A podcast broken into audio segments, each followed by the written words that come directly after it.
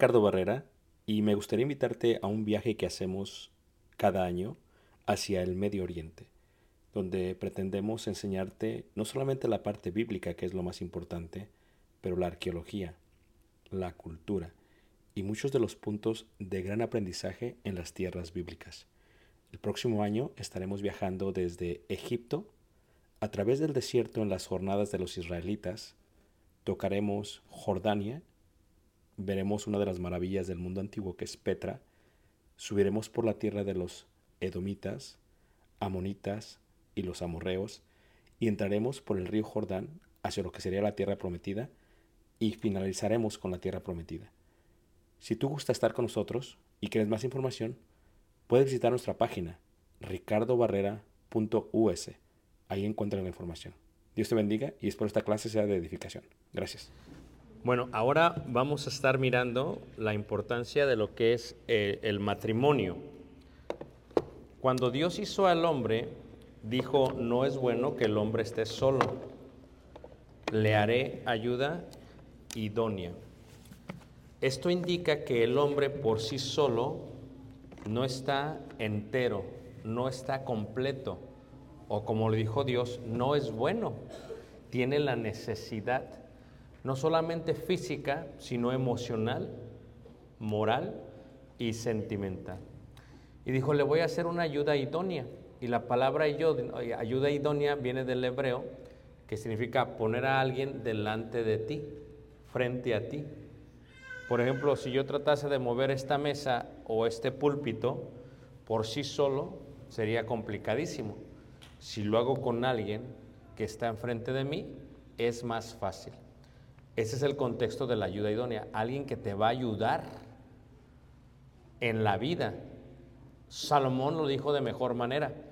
Salomón dijo en Eclesiastés, dijo, son mejores dos que uno, porque si uno cae, el otro le levanta, porque si uno duerme solo, el otro le calienta, y cordón de tres dobleces no se puede romper.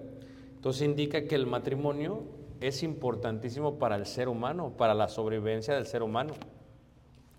En toda la Biblia miramos que hubo hombres que estuvieron solos. ¿Pueden hacer las cosas? Sí, pero sin lugar a dudas pueden hacerlas en forma más completa y entera cuando están casados. Por ejemplo, Dios se presenta ante el pueblo de Israel como un padre y presenta la tierra prometida a Canaán como a una madre. la tierra donde fluye leche ¿qué? y miel. ¿Y qué es lo que hace una madre? Provee la leche de su pecho a su bebé, lo cual es el alimento que va a nutrir su vida y que le va a ayudar a crecer. ¿Y qué es lo que hace la miel? Es la dulzura de la vida que muchas veces solamente la puede dar la mujer y no el hombre. Nosotros somos más toscos, más fríos, no, no que no haya algunos que sean más emocionales, pero el padre tiene un rol, la madre tiene otro rol. Imagínate tú, fuimos creados para convivir con la gente, no para vivir solos. La gente sola normalmente se amarga, se amarga. La gente sola de alguna otra manera pues empieza, se entristece. ¿Quién lo va a consolar? Entonces, el matrimonio es importante porque Dios lo creó, lo formó con el propósito de que fuera todo mejor, porque no era bueno que Adán estuviese solo, le hizo una ayuda idónea. ¿Por qué? Porque de esta manera se pueden complementar, se pueden llenar. En Efesios, en el capítulo 5, se mira un poquito acerca de lo que es el matrimonio. Efesios 5, en el verso 32, dice, grande es este misterio, mas yo digo esto respecto de Cristo y de la iglesia. ¿Qué indica entonces? El matrimonio es pues un misterio y es muy grande. Ahorita veíamos acerca de Cristo y la iglesia.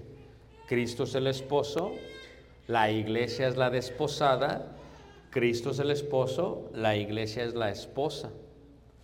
O sea, pongan un separador ahí y también dice, por ejemplo, Hebreos en el capítulo 13, en el versículo 4, Hebreos 13, versículo 4, dice así. Hebreos 13, versículo 4, habla acerca de cómo la iglesia debe ver el matrimonio. 13.4 dice, honroso sea en todos el que, el matrimonio, o sea, el matrimonio debe ser considerado como algo de honra. Honroso sea el matrimonio y el hecho, o sea, la cama sin mancilla, sin mancha, pero a los fornicarios y a los adultos los va a juzgar, los juzgará Dios, sí. El matrimonio debe de verse con mucha importancia. ¿Cómo Dios ve entonces el matrimonio? Dios lo ve como algo muy especial. Por eso lo comparó con él y con la iglesia. Dice, por ejemplo, en el caso de Romanos capítulo 7, versículo 1 al 3, que el matrimonio es tan importante, que el matrimonio es tan importante que en la Biblia lo muestra como que es algo de por vida. Dice, ¿acaso ignoráis hermanos? Pues hablo con los que conocen la ley, y habla de la ley de Moisés, que la ley se enseñoreará del hombre entre tanto que éste vive, porque la mujer casada está sujeta por la ley al marido mientras éste vive, pero si el marido muere, ella queda libre de la ley de quién? Del marido. Fíjense la seriedad, cómo ve Dios el matrimonio. En la primera carta de Corintios, también en el capítulo 7, en el versículo 38, dice así, primera carta de Corintios capítulo 7, versículo 38. Voy a leer desde el versículo 37 hablar del contexto que hablaba hace rato de las doncellas. Pero el que está firme en su corazón sin tener necesidad, sino que es dueño de su propia voluntad, dice, y ha resuelto en su corazón guardar a su hija virgen, bien hace. ¿Por qué? Porque bueno, si tú tienes hijas y no quieres que se casen, bien haces. Pero si las dejas que se casen, también no hay problema. De manera que el que da en casamiento hace bien y el que no la da en casamiento hace mejor. ¿Por qué? Porque en el contexto habla de que cuando una persona se casa, tiene más cuidado del esposo y de los hijos, pero cuando no se casa, tiene más cuidado de las cosas de Dios. 39 dice, la mujer casada, dice, está ligada por la ley, mientras su marido, ¿qué? Vive. Pero si su marido muere, muriere, libres para casarse con quien quiera, con tal que sea qué? Con tal que sea en, en el Señor. En este contexto, los griegos veían el matrimonio como algo muy serio. Lo perdí, creo que se me congeló. Sí, se congeló. Déjenme ver aquí si me desconecto. Vamos a ver. Muy bien. A ver si se da otra vez.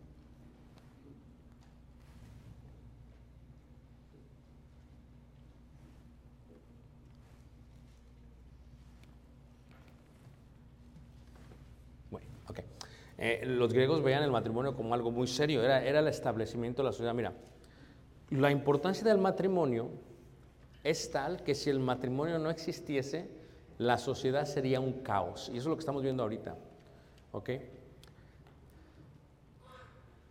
El matrimonio funciona como algo que sostiene la sociedad porque es como que cada matrimonio tiene una entidad de gobierno propio. La autoridad es el marido, la mujer se somete y los hijos están bajo su potestad, su autoridad. Si algo pasa, el marido da la cara. Entre los griegos decían, él tiene la patria potestas, él tiene el poder de hacer lo que tenga que hacer con toda su familia. Ahora, ¿qué sucedería si solamente uno cría los hijos? ¿Es posible? Sí, pero va a batallar. ¿Por qué? Porque les decía yo hace rato que si la mujer tiene el corazón del matrimonio y el hombre piensa de una forma más fría, porque gobierna es cabeza del hogar, si solamente los cría el varón, no les va a dar esa parte de leche y de miel, porque la mujer enseña a los hijos a amar la vida. Está comprobado que cuando los hijos crecen, la relación que tienen con los seres humanos fue lo que aprendieron con la mamá. Es tan importante la madre, hermanos, que la madre educa a los hijos y cómo ella les enseña a amar la vida, establece la relación que tendrán con el resto de los seres humanos. Si tú ves el matrimonio con otros ojos y no con los ojos de Dios, pues lo vas a ver como que yo estoy casado y ya cuando no quiera estar casado, ya no voy a estar casado. Entonces va a haber problemas. Porque el marido y la mujer está sujeta por la ley al marido mientras éste vive. Si es una decisión de toda la vida, le vas a pensar muy bien. Yo siempre lo aplico de esta manera. Si tú solamente tuvieras un carro para toda la vida, pensarías qué carro vas a comprar. Porque a quién no le gusta el carro último modelo. Mi esposa tiene un carro que es un Toyota 2002. 2002 tiene 21 años el carro. Y todavía corre. Gracias a Dios, ¿verdad? Pero imagínate, cuando estaba nuevo, lo compramos nuevo el carro, cuando estaba nuevo, pues nos gustaba mucho. Pero ahora el carro ya está oxidado, ya tiene sus problemitas. Entonces, cuando una persona se casa, se casa con una persona último modelo. Por ejemplo, Nancy agarró a Alex, o sea, último modelo. Bueno, ya como un año de salido de la concesionaria, ya 27 ya. Pero, pero así como lo ve nuestra hermana Nancy, mientras van creciendo, pues los carros también empiezan a tener sus problemas. Los frenos le fallan, las suspensiones, la carpeta se empieza, la alfombra se empieza a, ensuciar, ¿ah? el carro no quiere prender. Entonces ahorita Alex está, mira, todo lo que da. Pero imagínate, hermana Nancy, cuando tenga Alex 45 años, pues se va a desvielar. Entonces, la mayoría de los hombres, cuando no ven el matrimonio con esos ojos de Dios, porque el hombre puede tener la, la, la, debilidad de la mujer, y cuando no ve las cosas serias y le entran la fiebre de los 40, ¿por qué le entra la fiebre a los 40? Porque el hombre empieza a perder su vigor. Y es lo que le decía yo ayer. O sea que uno va así, va, a los 40 empieza uno a descender. Se le empieza a caer el cabello, le empieza a salir canas, las desveladas le cuestan trabajo. Y todo esto hace que el hombre empiece a dudar de su hombría. Ya no pueden ver. Y entonces que el hombre se quiere volver a ser joven otra vez. Y ahí tienes al muchacho que se pone pantalones de piel negros bien apretados se quiere comprar un carro deportivo. O sea, eso, ¿qué es lo que quiere hacer el hombre? El hombre no quiere perder su, su hombría. ¿Y qué es lo que pasa? ¿Cuántas veces no has visto un hombre que de pronto se consigue una mujer más que joven? Bueno, ahora ya tiene dinero. ¿Y cuántas muchachas no le sorprende eso? Si la muchacha va con el de la misma edad, pues no le compra ni para las palomitas para el cine. Pero el hombre más grande le compra hasta su carro, le compra joyas. ¿va? Dicen en inglés es sugar daddy. O sea, le provee todo lo que necesita. Entonces, si el hombre no ve el matrimonio como con Dios, pasa eso. Entonces, en la sociedad romana tenían ese concepto de que no, es que esto es algo serio, porque de eso depende cómo van a estar, cómo estaría el matrimonio el resto de la vida. Entonces, si tú ves las cosas de esta manera, pues ya entonces vas a ver tu travesía muy distinta. Por eso es importante el matrimonio. Muy importante el matrimonio. Ahora tienes la sociedad. El hombre abandona a su mujer con tres, cuatro hijos. Toma otra mujer que tiene tres o cuatro hijos y mantiene a, a los hijos que no son de él. Y sus mismos hijos ni los mantiene. ¿Alguien conoce, ¿alguien conoce a alguien así, hermanos? Así está de loca la sociedad, porque no vieron lo importante que es el matrimonio. Entonces, en el matrimonio tienes roles, funciones. ¿Cuál es la función? La función no hace que la persona sea más grande, simplemente es una función distinta. Y en el matrimonio es así. Tanto el hombre como la mujer tienen el mismo valor ante los ojos de Dios. Es lo que dice Corintios. Ahí en primera carta de Corintios, en el capítulo 11, habla de los roles. Y dice así acerca del hombre.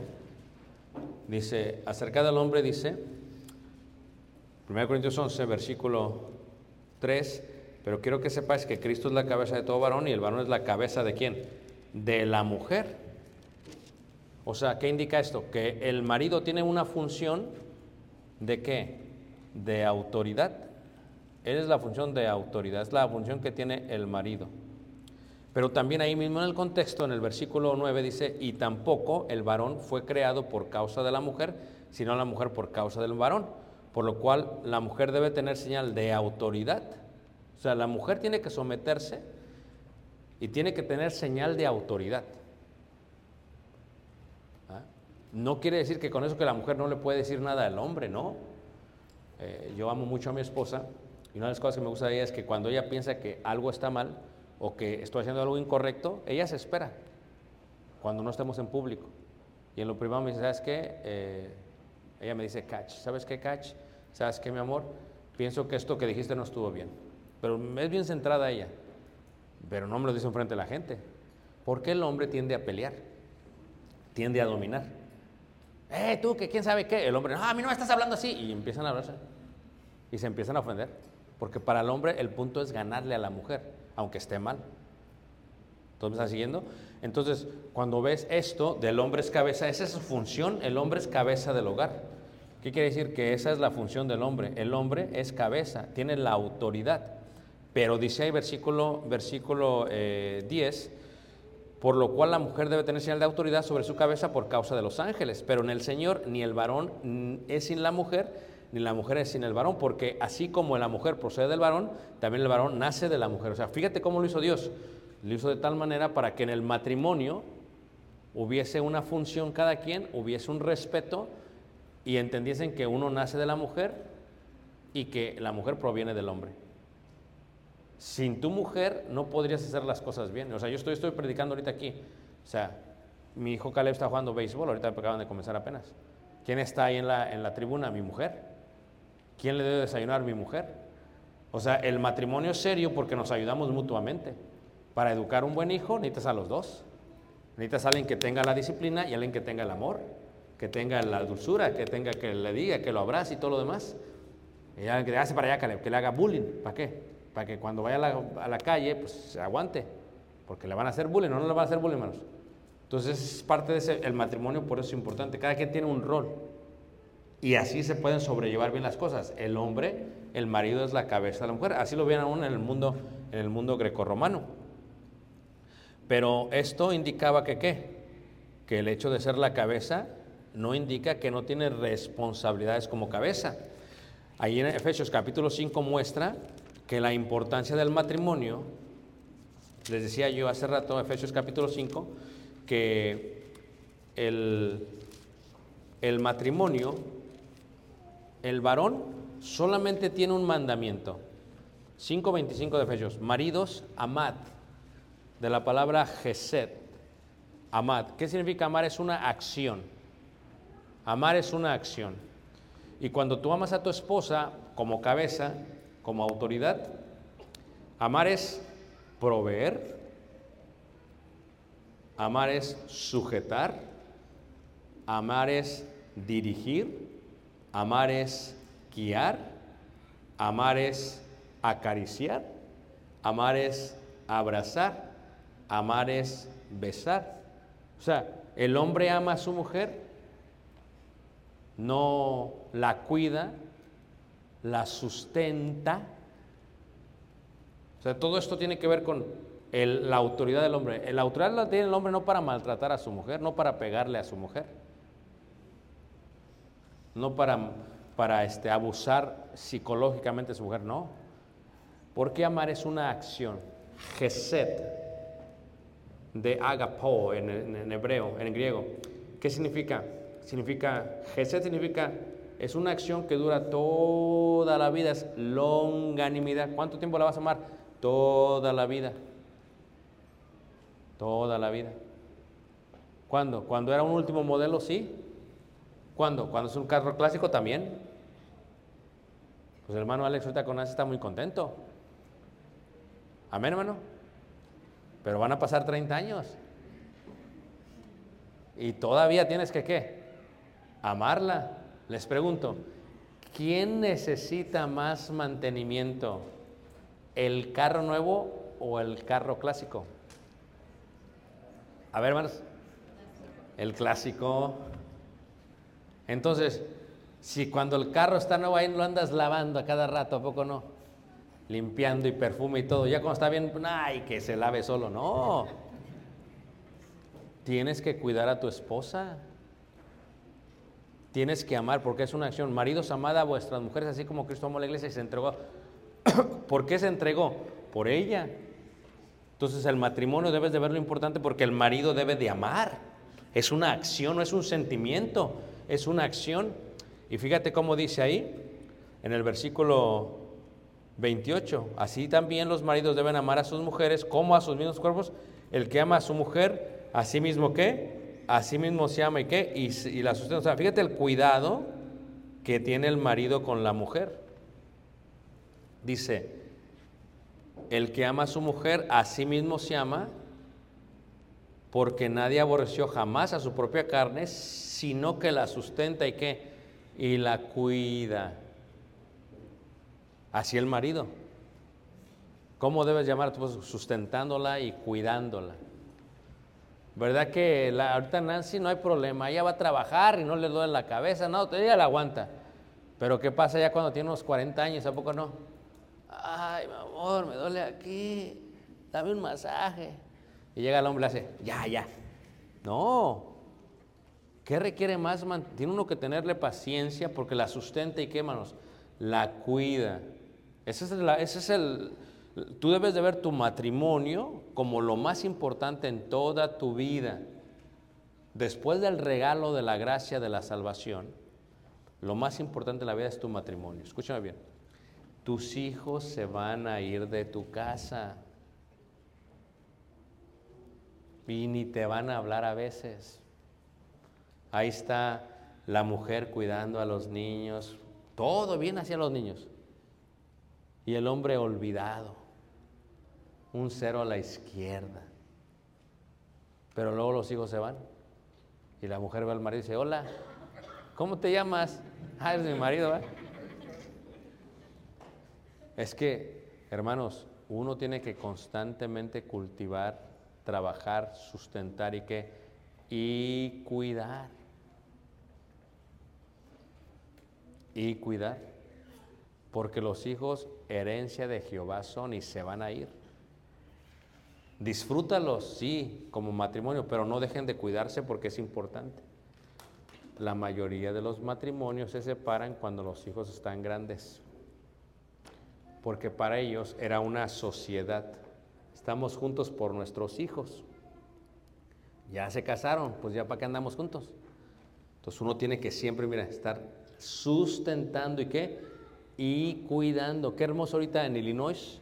Vemos todas las flores salir, los tulipanes, todo bien. Las- Yo estuve plantando flores antier, sí, a- antier el jueves, plantando flores aquí, plantando flores, bien bonito, pero le, pongo tierra nueva, bien, bien nutrida, le pongo su, ¿qué? Su, fer- su fertilidad, les puse agua, el solecito bien bonito, ¿a poco no? Entonces salgo a cuidarlas. ¿Por qué? Y, le- y mi esposa le gusta mucho un tipo de flor, el lavender le llaman, porque atrae a las mariposas. Y se le puso un lavender bien bonito, así moradito, ¿eh? para que vengan las mariposas. Le encantan las mariposas a mi esposa. Entonces, ¿qué pasa? Entonces, tú sustentas y cuidas para que tenga un resultado. Tu esposa, antes de casarte, ahí estaban tus flores. Le abrías la puerta del carro. Iban pasando, había lodo, te quitabas la chamarra y qué? La ponías. Cuando hablabas con ella por teléfono, te quedabas hasta dormido, ¿a poco hasta las 2, 3 de la mañana. Y ahora dejas de sustentar, porque el hombre dejará al hombre a padre y su madre y se unirá a su mujer. Y se unirá, la palabra griega indica que, que la va a perseguir, que se va a aferrar a ella. Pero cuando el hombre se casa con la mujer, ya la deja de, le deja de dar atención. A ver, ¿cuántas veces le das flores después de casarte? ¿Tú crees que el hermano Alex no hizo su gran trabajo para casarse con Nancy? Le tuvo que invertir, tuvo que ir a Massachusetts. Amén, hermano. Le tuvo que dar flores, amén, hermano. O sea, pero a ver, ya se casaron. ¿Todavía le puede dar flores, hermanos? Nancy, amén, hermano, dígale. Porque el sustento tiene que continuar. Uno tiene que sustentar. Fíjate qué bonito sería que el hombre de pronto un sábado se levantara y le hiciera de desayunar a su esposa. ¿Qué les parece, hermanas? ¿Amén? Ah, sí, ahora sí, amén. Sí. Y que, y que se le llevara a la esposa así, que llegara así a las 5 de la mañana, o a las 10, no sé qué se levanta la mujer, y que se lo llevara a comer hacia su cama. O sea, un esposo que toma decisiones por el bienestar de su familia, los cuida y los sustenta. Siempre he dicho a los hermanos que la palabra más difícil de decirle a las mujeres es no. Porque a la mujer te pide algo, pero a veces tienes que tomar una decisión que tenga que ver con el bienestar de toda la familia. Y nunca confundas felicidad con bienestar. Son cosas diferentes. ¿Ok? Y la familia no solamente tiene que estar feliz, tiene que estar en bienestar. Y tienes que tomar decisiones que tienen que ver con el bienestar de la familia, el estar bien en la familia. Entonces, pero el hombre que la cuida, la sustenta, piensa tú, ¿te duele algo? ¿Te, das un masaje? ¿A poco no? ¿Le duele a tu mujer? ¿La cuidas? Y cuando más grande la debes de cuidar más. Debes estar más al tanto de ella. Mi esposa siempre ha sido maestra. Tenemos 47 años los dos ahora, pero yo la veo mucho más cansada ahora que cuando empezó. Cuando empezó no había problema, ahora dice, es que estoy cansada. Entonces, ¿sabes qué? Siéntate, o sea, acuéstate, tengo cosas que hacer. No, no, pues eso. El que hacer nunca, ¿qué manos? Se acaba. Pero cuando uno es joven, mira, las trae así, no, que- que siéntate, ándale. Pero va uno creciendo y uno va madurando. Y tu esposa, fíjate, cuánta, no, cuánta vida no te ha dedicado. Hermanos, pongan atención. Cuando uno está aquí trabajando para el gobierno, le están quitando del cheque para cuando te jubiles. Y te dice el gobierno, a los 62 te damos tanto. Si aguantas más, a los 75 te damos más. Y si aguantas más, a los 70 te damos más. Pues que ya está bien o bien cansado para aguantar. Fíjate, tu esposa, ¿cuánto bien no te ha dado? Te dio tus hijos y les dolió. ¿Duelen los hijos, hermanas? Ahí están ellas gritando en el hospital y tú estás ahí como que, "Ah, no te quejes. ¿Quién se levanta a darle de tomar a los hijos leche, hermanos, en la noche? ¿Quién se desvela? La mujer. La mujer es la que se desvela, no el hombre. El hombre, "Ay, y la mujer, o sea, fíjate todo lo que la mujer hace, el hombre cuida y sustenta. Si mi esposa acaba de dar a luz, ¿qué puedo hacer? ¿Cómo le puedo ayudar? Voy a tomar unos días libres para estar aquí en la casa, porque es tu mujer o no. ¿Te dio tus hijos? Fíjate, el mujer es el centro del amor del hogar. Fíjate, tú le das una casa, te transforma en un hogar. Tú le das la simiente del esperma, te da un bebé. Tú le das para la despensa, te hace unos platillos riquísimos. Amén, hermanos. Fíjate lo que hace la mujer, hermanos.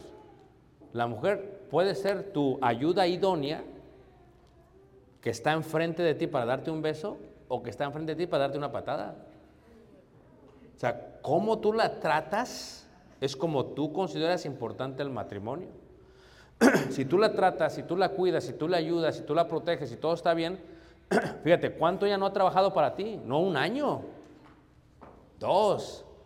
tres. Y de esas mujeres que lavaban así en la piedra del río, ¿se acuerdan ustedes, hermanos? No como ahora que hay nada más.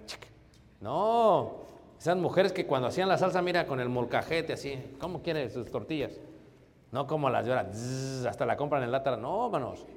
¿Quiere sopa ahí, baruchá? No, es puro mugrero. Fíjate el concepto, hermanos. El concepto de la mujer. ¿Cuánto no te ha cuidado? ¿Cuánto no merece cuando es mayor? Y dice la escritura que el marido debe de cuidar, debe de sustentar, como si fuera su propio qué? Cuerpo. Qué bonito, ¿a poco no? Cuando el esposo está, ahí ya están los dos viejitos de la mano y vente, mi amor, la grande de la mano, ahí van en la calle así. Qué bonito, hermanos. No, que el viejito todo amargado. ¿no? ¡Ah, se vaya! ¡Muérete! Pues, ¿cómo que muérete? No, que la lleve así, véngase, mi amor, véngase. Qué bonito, ¿a poco no? ¿Cómo uno ama? Uno puede amar a la mujer siéndole totalmente, ¿qué? Totalmente fiel. Eso es importante. ¿Por qué fiel, hermanos? Porque cuando tú te casaste con tu matrimonio, con tu esposa, pues ella se casó en un vestido blanco, bien bonito, bien emocionante todo, pues es hermoso. Pero luego después de eso, tú como hombre tienes que mantener pureza en tu mente y en tu corazón. ¿Cómo? En todo. Especialmente en esto, mira. ¿Qué?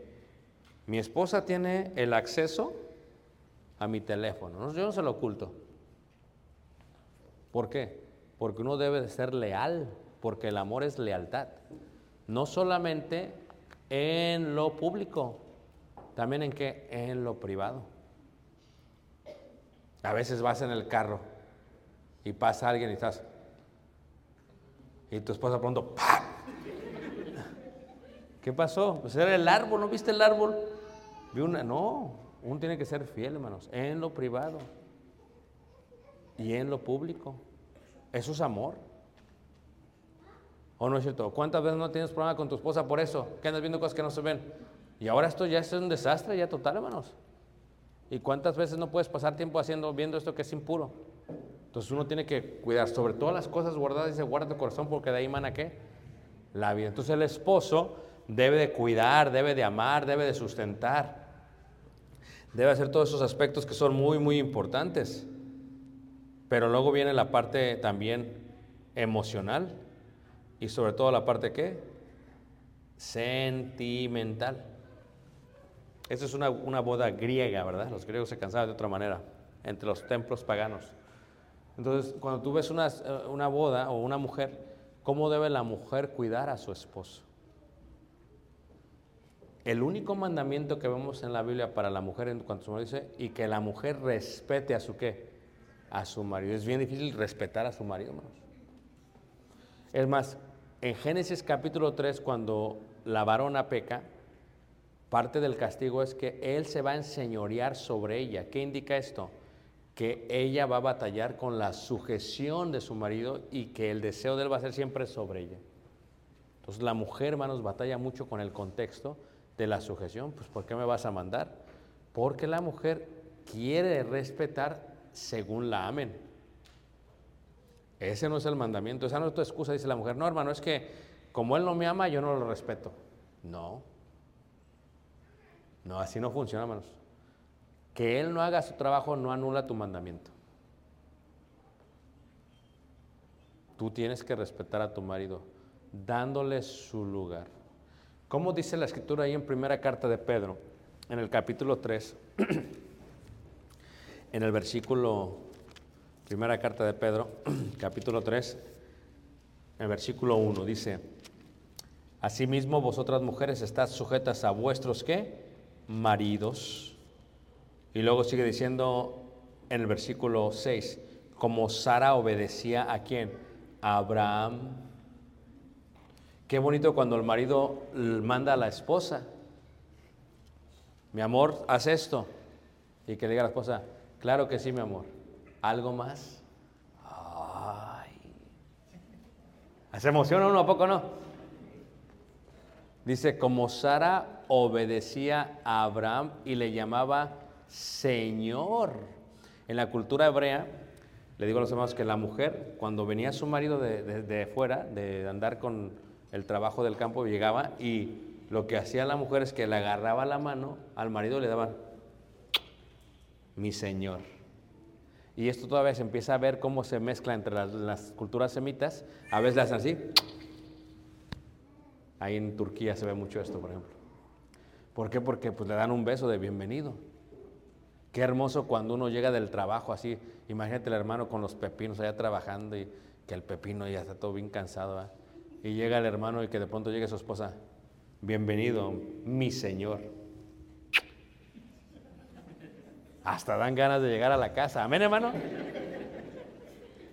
¿A poco no, hermanos? Eso es bien bonito. Fíjate que mi madre tenía esta costumbre con nosotros, con mi papá. Mi papá eh, trabajaba en Ciudad de México y cuando llegaba a la casa, llegaba y cuando él llegaba, hermanos, se sentaba y yo le tenía que quitar los zapatos y le tenía que quitar los calcetines. Y después de trabajar 8 o 9 horas, ya sabes el tipo de olor que tenía, hermanos. Era mi padre, pero olía. O sea, a mí me tienes a mí quitándole los zapatos y quitándole los calcetines. Ay, Dios mío. Y era costumbre que teníamos calcetines. Fíjate que dice mi papá, dice mi mamá, ya llegó tu papá, mi hijo. Dice, quita los zapatos. Fíjate. Ahora los hijos ni saludan. Están en su teléfono ni voltean. Ya llegué. Llega el papá del trabajo y la mujer, ¿qué tipo de respeto? ¿Trajiste esto? Ni hubieras llegado. Ya, ya ni comer le quieren dar. ¿A poco no? Ahí te dejé en el refri, en el Tupperware. Caliéntatelo tú. No, hermanos. Qué bonito, ¿a poco no? A mi esposa le encanta cocinar en la casa. Comemos riquísimo en la casa. Y dice ella, prefiero la casa que en el restaurante. Entonces, y yo, amén, gloria a Dios. Entonces, cuando prepara a mi mujer, hermanos, pues estamos bien contentos, pero fíjate, lo prepara con mucho amor. Te hice esto porque te gusta eso, te dice, o sea, fíjate la mujer, cómo puede respetar, pero sobre todo en el pensamiento y en el corazón. Porque a veces uno, la mujer puede estar hablando mal de su marido. Este es un inútil, este no sirve para nada. Y fíjate, y a veces las amigas hablan mal de él, y ya cuando llega el varón piensa que todo, ah, qué admirable, ya habló bien mal de él. El respeto es acá y es acá. Y es en acción.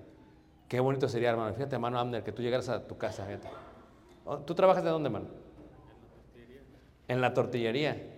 Y que llegaras y que de pronto la hermana, mi señor.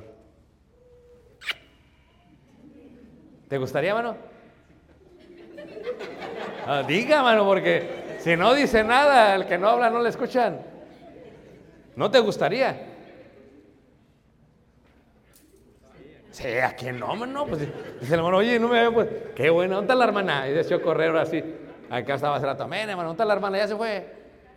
Ah, escuche, hermana. Escuche, porque ese tipo, fíjate que cuando está la esposa, entre la familia y el respeto que le da en forma pública, no este, vamos a hacer esto, lo que diga mi marido, lo que él decida, wow, ¿a poco no, hermanos?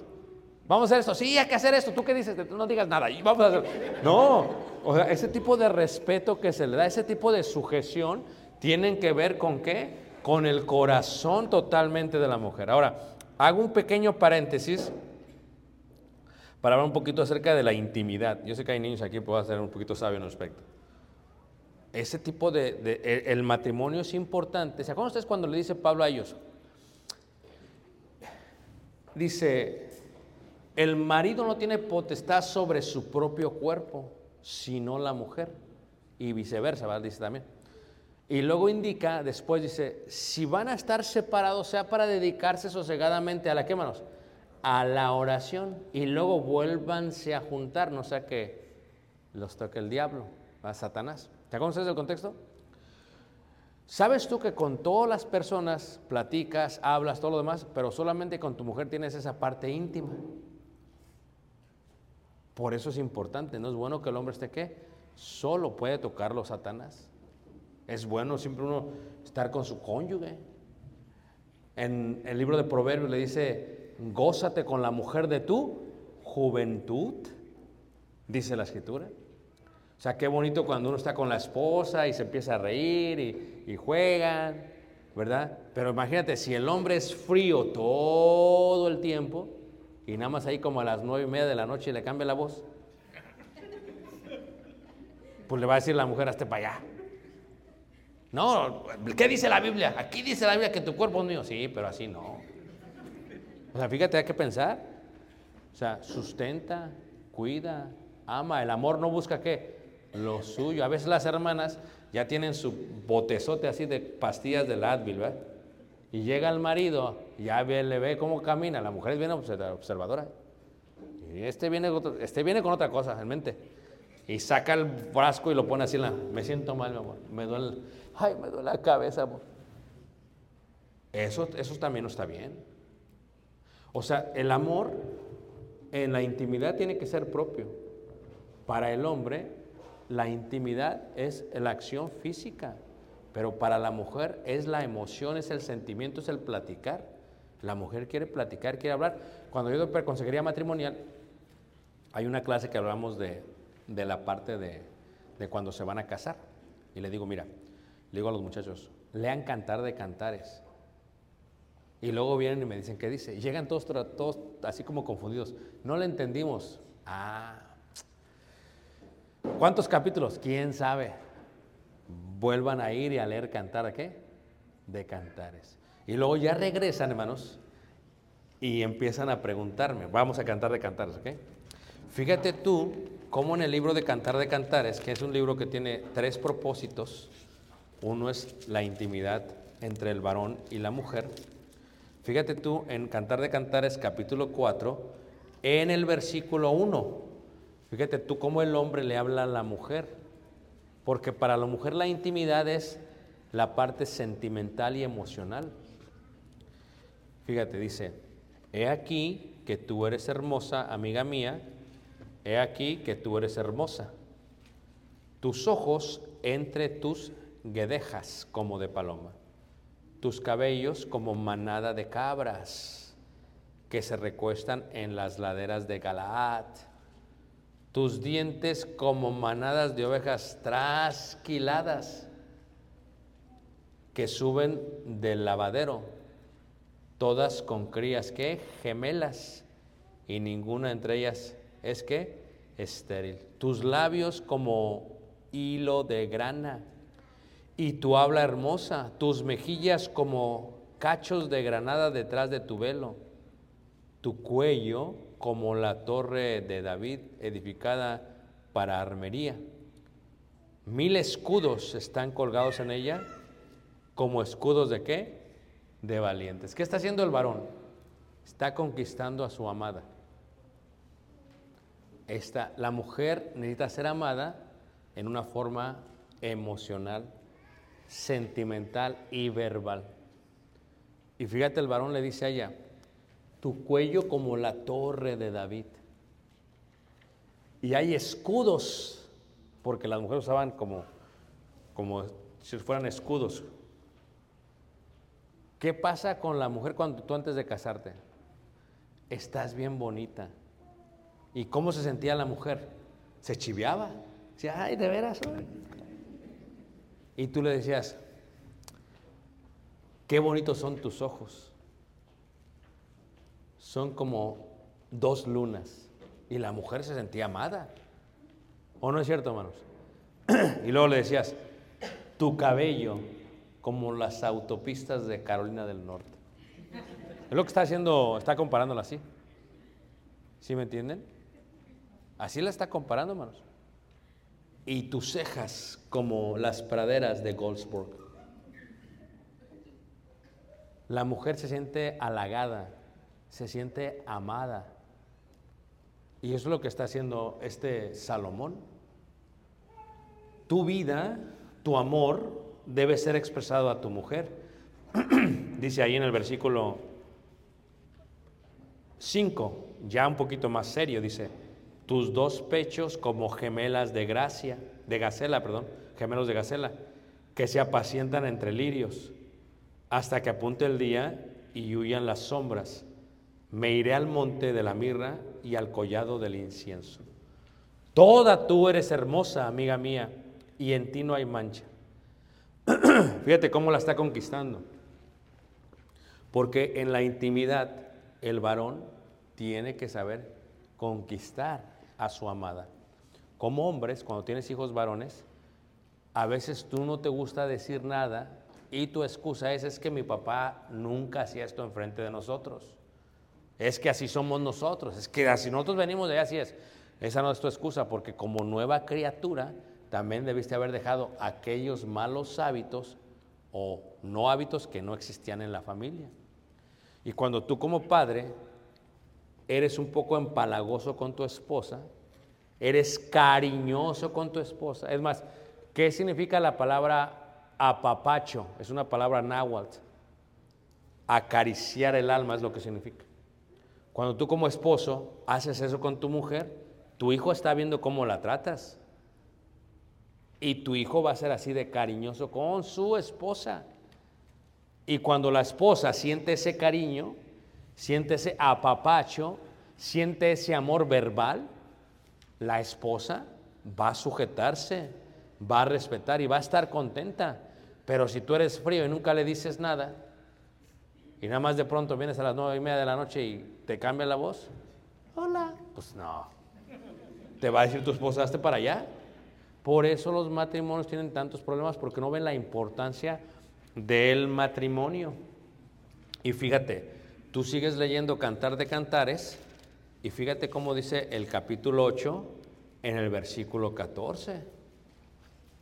O sea, ¿cuántos capítulos le estuvo diciendo él a ella? Te ves bonita, eres hermosa, tus... Le está diciendo y diciendo y diciendo y diciendo. O sea, leyó, escribió ocho capítulos y al final del octavo capítulo, ¿qué le dice? Dice, apresúrate, amado mío. Fíjate, ella le está diciendo apresúrate, porque antes entre los tribus, entre las, las naciones semitas, el hombre le pedía a la mujer, cuando iban a tener intimidad física, el hombre le decía a la mujer, ¿puedo? ¿Me permites? Y la mujer decía, no. Y si era no, el hombre qué? Sí, iba a caminar allá al, al monte, todo triste. Pero si le decía ella, sí puedes, tenían intimidad. Eh, Estos son las lenguas semitas, de los egipcios y eh, los amorreos. Estos hacían ellos, hermanos. ¿Cuál es la diferencia? Que cuando tú estás siendo cariñoso con tu cónyuge, ella dirá, apresúrate, oh amado mío. Eso tiene que ver con la importancia del matrimonio. Si ustedes como matrimonio tienen problemas matrimoniales, en cuanto a la parte varonil, mucho tiene que ver por el trato que el varón le da a su esposa. Imagínate tú que llegue con la esposa, que ande muy amable con todas, con la cajera, ¡ah, ja! y con las amigas, ¡ah, y luego con la esposa, ¡ah! ¿me entiendes? Si tú eres muy atento con las hermanas de la iglesia, pero no con ella, yo le digo a los hermanos allá, la esposa es con quien debes de ser más atento en la congregación. Siéntate aquí, ábrele la puerta, dale flores. ¿Por qué? Porque ella es tu esposa. Porque ella te va a dar tu jubilación. Y si no, y si no pones nada al seguro social, ¿qué crees que te van a dar? ¿No te van a dar nada? ¿Cuánta gente no pone nada al seguro social, no le da nada cuando se jubila? Y la mujer, ¿quién te va a cuidar cuando estés viejito? Y seas gruñón. Yo le digo a las muchachas, ¿tú crees que es terco ahorita? Discúlpame, Alex, que regresa, tío, que. Nancy, ¿crees que es terco, Alex? Espérate, que crezca. Se añeja la terquedad. Se vuelve uno más terco, no, hermanos, como hombres. ¿Y quién nos va a soportar? ¿Quién nos va a aguantar todos gruñones, todos amargados, todos adoloridos? La mujer aún está ahí. Y hay mujeres que ya cuando crecen, como no fueron bien tratadas, se vengan y maltratan al viejo. ¡Muévete! ¡Muévete! Y lo maltrata. Estoy hablando en serio, hermanos. Y él, ¿me puedes hacer una...? ¿Qué te voy a hacer nada? ¿Te acuérdate cómo me trataste por 20 años? Pero si uno, hermanos, ama a la esposa, qué bonito cuando la esposa poco no. Aun cuando uno ya empiece a, a perder su fuerza y se... No, mi amor, aquí estoy, usted no se preocupe. Qué bonita es la vida, sí, hermanos. La importancia del matrimonio. Uno dice a veces, mira, uno piensa mal a veces, pero cuando uno está casado, uno debe de platicar con el cónyuge y qué sucede si me muero. O sea, ¿qué voy a hacer si llega, si llego qué? Si llego a morir. Estamos caminando, ¿qué va a pasar si llego a morir? Y a veces la mujer y el hombre le dicen, la mujer dice, no, no te cases, no te vas a volver a casar con nadie. Te quedas soltero así, cuidas a mis hijos. Fíjate, a veces el hombre dice a la mujer, no te cases, ¿o qué? Que te vengo de, de allá y te jalo los pies. Fíjate. Pero vamos a ser honestos, hermanos, ¿ok? Estamos pensando mal esto. Yo y mi esposa tenemos 30 años de casados. Si yo muero, yo no quisiera que mi esposa quedara desprotegida. O sea, tú estás pensando el aspecto íntimo. Pero cuando uno ya es mayor, hermanos, necesita la compañía. ¿O no es cierto, hermanos? ¿Quién te va a apoyar? ¿Quién te va a cuidar? Yo tengo en la congregación, hay hermanos que son viudos, hermanos, y están solitos, hermanos. Los hijos no los atienden. Entonces, cuando alguien se vuelve a casar, no lo vean como el punto, no, pues es que el hermano tan grandote y todavía quiere casarse. No, está buscando, y no tiene como matrimonio, tienes que platicar con tu cónyuge, si yo llego a faltar, ¿qué pasa? ¿Puedo casarme o no puedo casarme? Yo le decía al hermano Abner ayer, digo, nadie sabe para quién que trabaja, pero uno tiene que platicar. Pero, ¿por qué es importante el matrimonio en todos los aspectos de la vida? Fíjate que Abraham y Sara, cuando Sara muere, Abraham le lloró, le dolió. Entonces, llega uno, eh, hay un, un estudio que hice, se llama Los siete niveles del matrimonio. Y llega uno, hermanos, que tú no te puedes ver sin ella. Ella eres tú y tú eres ella. Y aunque ella no esté presente, están viendo igual. O sea, cuando llegas a ese punto, la vida es muy hermosa. El, matrimonio madura. De tal manera que el matrimonio es importante. No te amo porque te necesito. Te necesito, por eso te amo. Y llega un punto que, que se estremece, que crece, que se ensancha y que llega a ser muy hermoso, hermanos. Y si ustedes tienen en la congregación aquí en Goldsboro matrimonios sólidos, la iglesia va a estar bien. Y los matrimonios los tienes que cuidar desde chiquitos, desde que se casan. Luego nosotros tenemos un montón de, matrimonios allá. Y cada mes tenemos una reunión de matrimonios. y se juntan todos así en el comedor. Y tenemos clase bíblica, platicamos y tenemos matrimonios muy maduros que platican con los más jóvenes, que les dan consejos. Y le, siempre digo a las hermanas, hermanas, ¿cuál sería el consejo que les darían a las más jóvenes? Y todas, que atiendan a sus maridos. ¿Qué significa atender a sus maridos? Pues que les den de comer. Y fíjate cómo dice, a veces el marido dice, no lo quieres. ¿Por qué no lo quieren, hermanas? Porque mira, tiene diabetes a los 40 años. Hay que nutrirlo bien. Tiene la alta presión, tiene tri- triglicéridos. ¿Y por qué tiene? Porque puras papas fritas. ¿Tú crees que allá en el trabajo, ahí en la construcción, se sientan todos así después de todos cansados? ¿Tú crees que no son bien chismosos todos? Ahí llegan con sus bolsas de McDonald's y de Burger King y del Taco Bell, ¿verdad? Y luego llega un hombre, ¿a poco no? Abre saca su termo, su sopita. Oye, cámbiamelo. No, chiquito.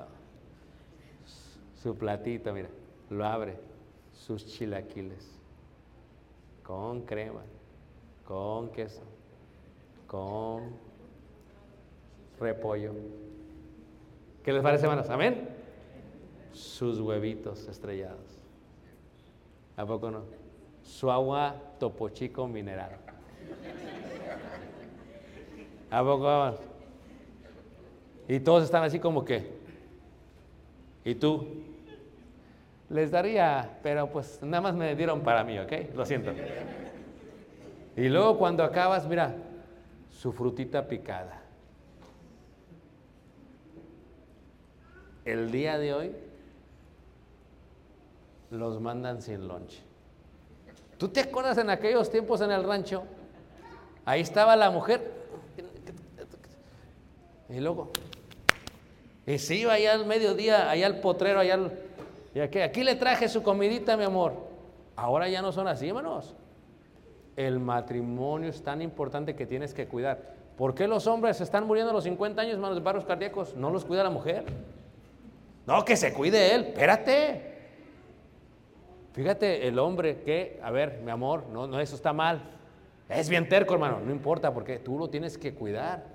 ¿Cómo le hacía tu mamá cuando te quería dar proteína? ¿Te acuerdas cuando te daba el, jugo de naranja o te daba el licuado? Le echaba los huevos ahí sin te dabas cuenta. Hasta que, que- fíjate, tu mamá, tu esposa tiene que estarte cuidando. Qué bonito la esposa que lo cuida, ¿a poco no? Que le vea al esposo ahí las uñas así de gavina. Déjate las corto, mi esposo. Que le ayuda, que lo cuida. Eso es una realidad, hermanos. Pero si uno se cuida al otro, el matrimonio es importante y es bien bonito, se la sobrevivieron bien bonito, ¿a poco no? Que le diga a él, oye mi amor, mi mamá necesita algo, dale mi amor, es mi suegrita, mira lo que hizo, ¿no? Dale. Y le da dinero, ayúdele con esto, mi amor, no que se lo está dando en escondidas. Y luego la mamá, gracias, mijito, por lo que me diste tres mil dólares de la semana pasada. Y la mujer, ¿cómo que le dice nosotros lo tenemos? Fíjate, esa comunicación, porque el matrimonio, hermanos, es importante. Y déjame decirte algo más. El regalo más bello de la vida que tienes es tu esposa. Escúchame lo que estoy diciendo. Yo tengo 30 años de casados. Me casé a los 17. Es más, si, volviera a vivir, me volví a casar a los 17. Porque yo le dije a mi esposa a los 15, vamos a casarnos. Dijo, no. Y luego dije, ¿con qué la vas a mantener? Me puse a trabajar, hermanos. Lo que te estoy diciendo es que cuando tienes muchos años de casado, hermanos, es una vida bien hermosa. Es tu cielo en la tierra o tu infierno antes del día final. Pero tú lo decides. ¿Cómo la tratas? Yo estoy lejos y, ayer le hablé en la noche, buenas noches, ¿todo bien? ¿Cómo está todo? Aunque no esté fuerte, estar al tanto de ellos, hermanos. ¿O no es cierto? Al tanto de ellos. Mi, mi esposa, uh, fuimos apenas a un lugar y traía un poquito yo de dinero, no mucho más, pero vimos ahí unas cositas. Eran unos aretes de vidrio cortado. Y le digo, agárrate lo que quieras. Ah, sí me senté así, agárrate lo que quieras, no hay. Traemos, dale. Pero ella no le gusta así mucha ostenticidad, eso, así que agarró algo así. Digo, ¿es lo único que quieres? No, pues también aquel, agárratelo. Hermanos, porque si trabajamos son para ellas. ¿Cuántos, ¿Cuántas mujeres no se van de la tierra? Mi esposo nunca me dio esto, nunca me dio esto, siempre era tan tacaño, tan codo mi esposo que el papel de baño hasta lo separaba para que hubiese... No, pero cuando uno le da a la mujer, hermanos, lo que tú le des a la mujer, Dios te lo va a regresar con mucha bendición. Te, te lo aseguro, hermanos. Tienes que ver el matrimonio importante, importantísimo. A mí me encanta cuando mi mujer salimos juntos. Siempre, apenas que fui a Guatemala al Congreso, les voy a contar esto, ¿ok? No le digan a nadie, luego lo editamos en el video. Fuimos al Congreso. Mi esposa siempre me hace la maleta. Yo no la toco, ella siempre se encarga de todo. Pero esa vez le dije, yo la hago, fíjate, yo la hago, no te preocupes, voy a Guatemala, voy, vengo. Ah. Y, y estaba yo, hermanos, y pues en el Congreso, pues ustedes saben, la casa había como 200 muchachos. Y pues yo dije, pues nomás me van a dar mi cuartito. No, ¿cuál ahí con toda la banda? Pues no me llevé en pijama, hermanos. Ahí me tienes con mi saco y mi... a así. Bien, bien incómodo yo. Ay, Señor. Y, y le hablo a mi esposa, le dice, pero ¿por qué no te pusiste la pijama? Dije, pero ¿por qué me hice yo la maleta? Fíjate, hermanos. Ya desde ahí que haga ella todo. Porque, hermanos, no es bueno que el hombre esté, ¿qué, hermanos, solo. Hace un año y medio, hermanos, tuve un problema muy grande. Me dio neumonía, nunca me había dado a mí, me tiró, en me, tiró literalmente. Tenía una fiebre que gritaba en la cama en la noche, estuvo muy feo. Y mi esposa decía, vamos al hospital. Uno siempre como hombre, nah, ya aguanta, me espero. Uno siempre como hombre. Y mi esposa me dijo, si no vamos, le hablo a la ambulancia. Y dije, no, me va a costar más caro la ambulancia, mejor si vamos. y me subí y me llevó al y me llevó en la madrugada, manos, al hospital. Y me atendieron así, aquí los hospitales son así. Me metieron luego, luego. Pues estaba empezando con neumonía y me dijo el doctor, si te esperas unos días más, dice, a lo mejor no la haces, dice. Lo bueno que viniste temprano. Dije, vine temprano porque mi esposa me dijo. Pero hermanos, ¿quién me cuidó?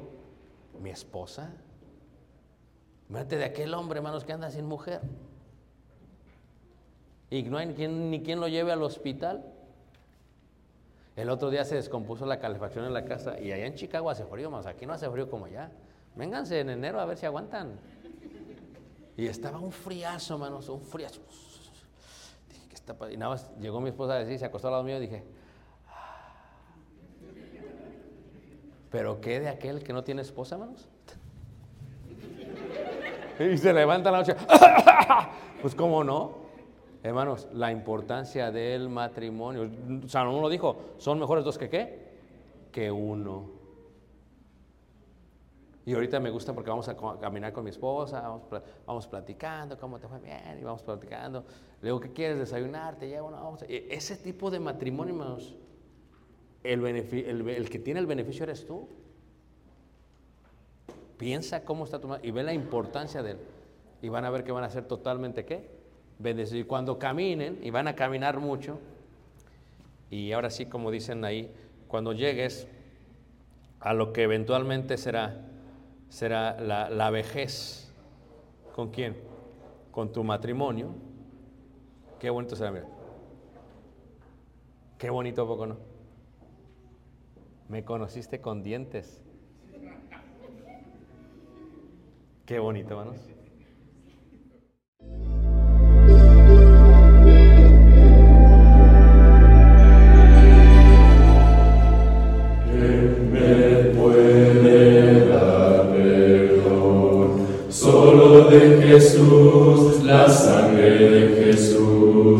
Y un nuevo corazón. Solo de Jesús, la sangre